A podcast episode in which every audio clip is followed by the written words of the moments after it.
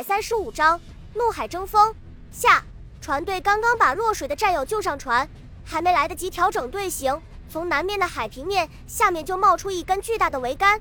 几分钟之后，一艘排水量在两千吨左右的军舰在海面上露出峥嵘的面容，像山一样的向船队压了过来。此时，船队距离海岸还有十几海里远，既不能得到岸炮的支援。又不能在日军舰艇赶到之前进入岸炮的射程，万般无奈之下，船队的最高指挥官命令剩下的二十五艘渔船呈扇形散开，然后调转船头，义无反顾迎着敌人的军舰冲了过去。令人费解的是，日军舰艇并没有上前迎战，而是向远离海岸的一侧航行过去。于老大看着日军舰艇向船队的后方疾驶而去，轻蔑地说道。没想到小鬼子的海军全都是兔子胆，居然被我们这些渔船给吓跑了。难怪人们常说好汉架不住人多，饿虎害怕群狼。咱们好歹还有二十多条船，他要是真的赶来，未必能讨到便宜。孟班长望着日军舰艇逐渐远去的身影，怀疑地说道：“我总感觉不大对劲，日本人在战场上很少装孬的，会不会有什么阴谋？”于老大得意洋洋地说道。连飞机都被我们干掉两架，难道他们比飞机还厉害？这时候，旗舰上面的信号兵用旗语通知各船向海岸靠拢，船队随即再次调转方向。巨大的风帆在海风的吹拂下鼓了起来，推动渔船快速向前驰去。孟班长再次回头望向深海，却惊讶地发现日军舰艇正在高速驶来，船上的水兵忙乱地走来走去，数十门舰炮迅速移动着。把黑洞洞的炮口对准了船队，孟班长这才意识到日军绕这么个圈子的目的是要占据上风的有利位置。这样一来，炮击产生的硝烟将会被吹到船队的这边，在避免炮手视线被遮挡的同时，遮挡住船队机枪手们和舵手的视线。他急忙喊道：“快发信号，敌人要抢占上风位置！”然而，他的话音还没有落下，军舰的船舷上就闪过一排火光。浓烟从炮口喷涌而出，随即在身边响起剧烈的爆炸声。数十门舰炮以每秒钟三发的速度，把各种口径的炮弹铺天盖地地砸了过来，在船队中间掀起滔天巨浪和无数十几米高的水柱。尽管渔船相互之间的距离已经很宽，但是还是有很多炮弹集中船体。两艘渔船在敌人第一轮的炮击中就被摧毁，船舱里面的炮弹被引爆之后。掀起的气浪把数十米外一条船上的几名士兵全都推到海中，弹片立即把船体和风帆变得千疮百孔，燃烧起来。船队在旗舰的指挥下，把风帆全部张满，全速向海岸靠拢。同时，船尾的高射机枪和轻机枪全力阻击。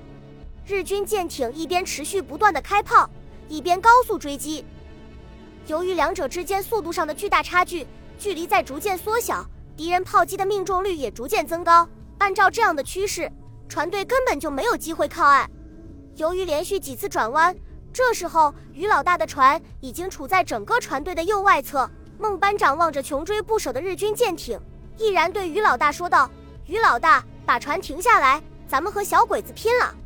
像这样跑的话，谁都跑不了，还不如用咱们的命把敌人拖住。”于老大痛快地答应下来：“好。”早就该这样办了，然后把船舵交到孟班长的手中，迅速跑到甲板上，把风帆降了下来。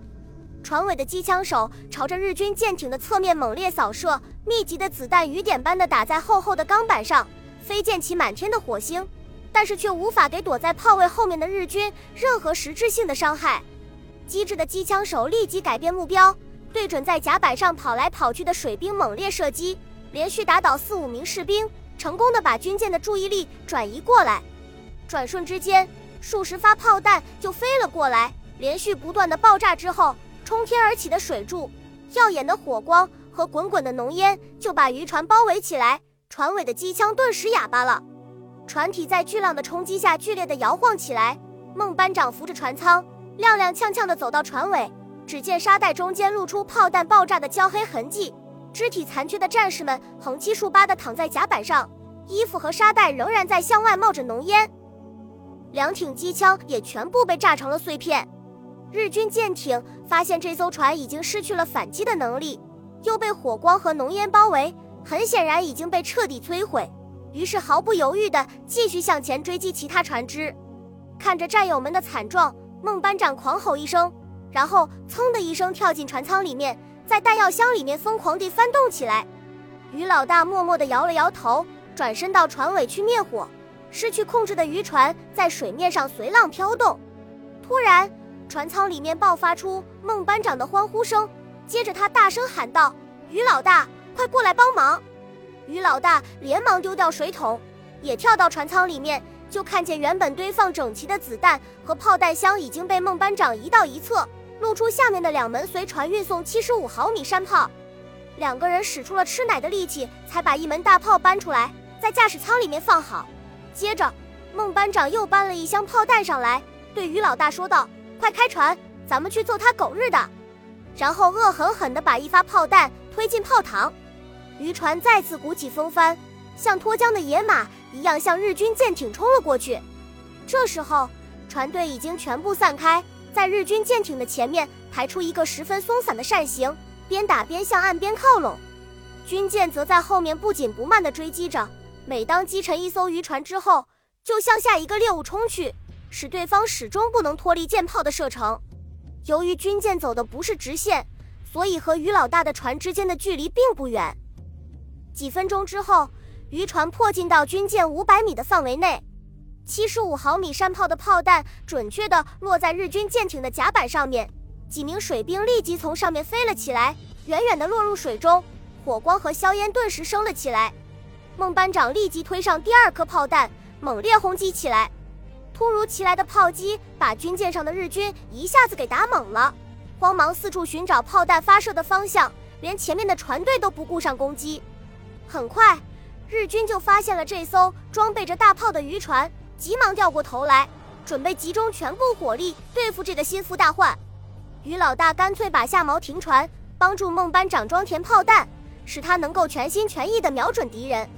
等到日军把船头调转过来的时候，山炮已经打出了十发炮弹，不但击毁了侧舷的两个炮位，还在舰体距离吃水线十几个毫米的地方炸开一个大洞。气势汹汹的军舰正准备用密集的弹雨把渔船撕成碎片，可是自己却被冰雹一样砸过来的炮弹炸得烟尘四起。其他渔船看到于老大用山炮攻击，受到了启发，纷纷把船上运送的各种口径大炮架了起来，乒乒乓乓地打了起来。刚好处于圆心位置的日军舰艇顿时落入重围，在持续不断的炮击中燃烧起来，数十门大炮很快全部哑巴了。水兵们在甲板上四处乱窜，寻找灭火工具，企图把大火扑灭。然而，随着炮击的继续，火势变得愈发猛烈起来。火舌伸出好几米长，瞬间就把站立在旁边的水兵包裹起来。凄厉的惨叫声简直要把炮弹的爆炸声都要掩盖下去了。军舰在顽强地支持了五分钟之后，终于发出金属断裂的声音。船体正中间的地方出现一条手指粗细的裂纹，紧接着。裂纹越来越宽，越来越长，逐渐向船底和甲板扩散开去，最后随着一声巨响断成两截，然后高高的向上跳起，再猛地一竖，笔直的向海底插了下去。彻底绝望的士兵们纷纷抱着救生圈往海里面跳，企图在船只沉没前逃生。但是严阵以待的中国船队怎么可能放过这个报仇的机会？战士们急忙丢开大炮，重新操起轻机枪，把高射机枪压平。猛烈扫射漂浮在水面上的日军士兵，一股股肮脏的血水随着一声声惨叫喷涌而出，迅速把海面染成了猩红色。随着时间的推移，惨叫声越来越稀疏，十几分钟之后就全部停了下来。海面上漂浮起百余具日军的尸体。匆忙打扫战场之后，船队毫不迟疑地向海岸靠拢。这时候。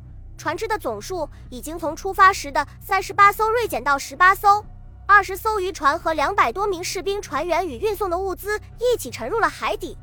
船队靠岸之后，从岛内雇佣的民夫开始卸载弹药。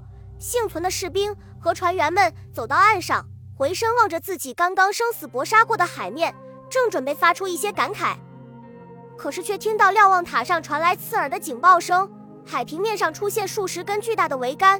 一个规模庞大的日军舰队出现在水天相接的地方，里面居然有两艘航空母舰。孟班长看着身边的于老大，嘿嘿一笑，坏坏的说道：“于老大，看来你是回不去了，小命能不能保住都很难说。”于老大满不在乎的说道：“我老于是吓大的，刚才的场面都没镇住我，现在上了岸还会怕他们？大不了老子参军算了。”孟班长连忙伸出手来说道：“欢迎你加入十九路军。”